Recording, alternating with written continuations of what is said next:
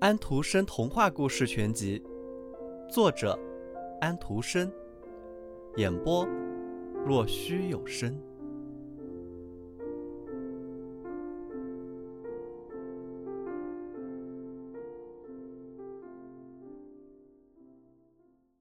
直到天黑，乌鸦才回来。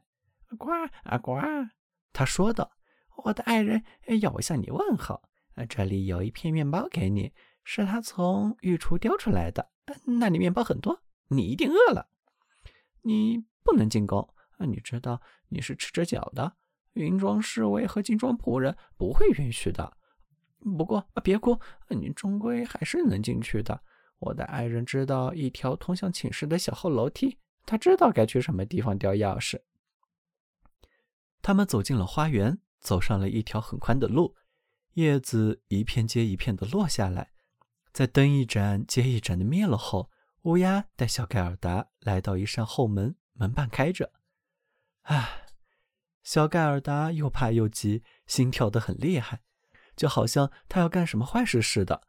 他只不过是想弄清楚到底是不是小凯伊。是的，肯定是他。他生动地记起他那双聪颖的眼睛和长长的头发，他真的看到了他的微笑。就像他们在家里坐在玫瑰下面时那样，他肯定会高兴再见到他的。听他说，为了他，他走过了多长的路；听他告诉他家里所有的人，知道他没有回家时，又是多么的悲伤。哦，这真是又令人害怕又令人高兴。他们来到了楼梯，一张柜子上点燃一盏小小的灯，在地板中央站着那只温顺的乌鸦。头向四周转着，打量了一下盖尔达。盖尔达照祖母教他的样子，向他行了屈膝礼。那只温顺的乌鸦说道：“我的未婚夫讲您多么多么的好，我的小姐，你的所谓绅士也是非常感人的。你可以拿着灯吗？这样我便可以走在前面，我们顺着那条直路走，在这条路上。”我们不会碰上任何人，盖尔达说道。“我觉得有人就在我们后面。”有什么东西嗖的一下飞过了他，就像是墙上的影子。鬃毛高高飞起，腿儿细细的马，狩猎的跟班，先生们和太太们都骑在马上。乌鸦说道：“啊，这不过是梦罢了。他们来把大贵人的思想领出去打猎，这正好。”这样，您就可以在他们睡在床上的时候，好好的看看他们。不过，我得先讲讲，要是您有朝一日想上了荣华富贵，您可别忘恩负义呀。你看，你说到哪里去了？树林里来的那只乌鸦说道。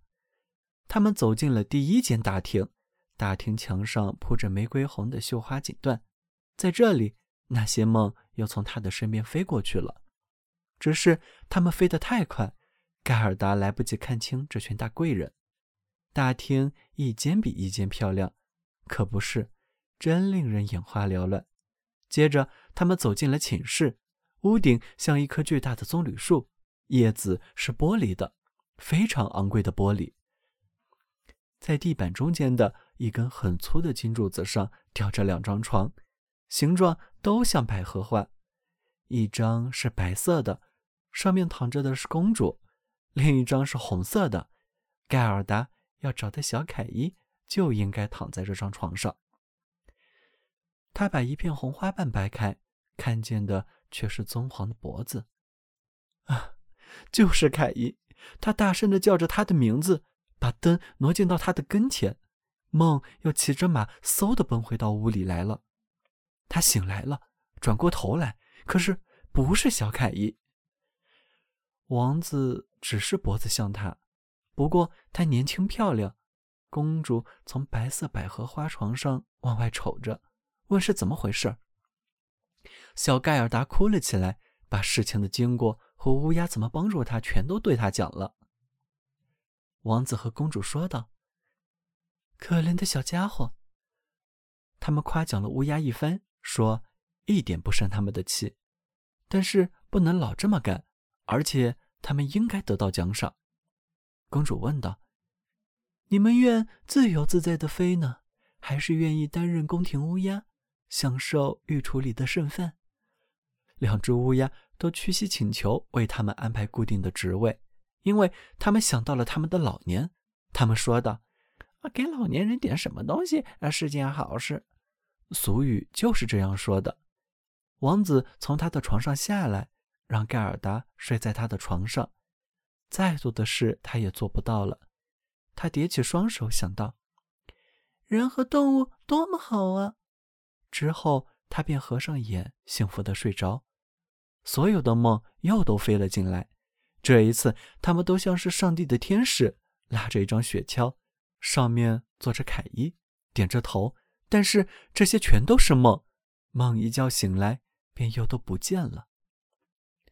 第二天，他们用丝的绒的衣服把他浑身上下打扮起来，并邀请他留在宫里过舒服的日子。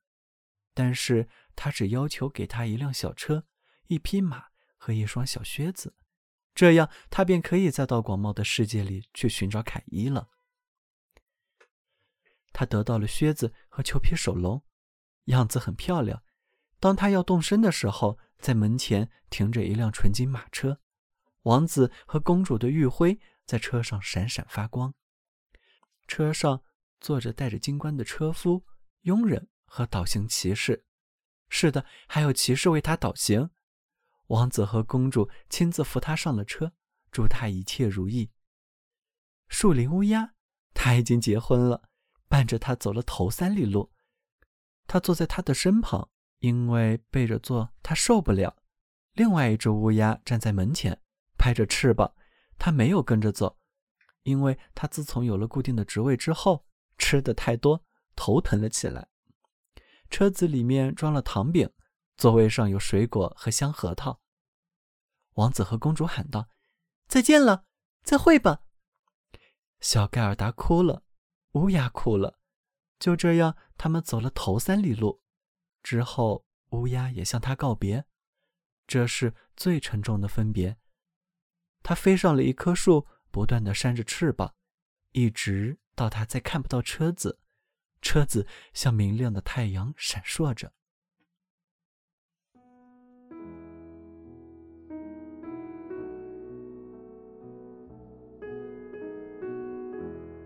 小朋友们，今天的故事结束了，请闭上你们的眼睛吧，晚安。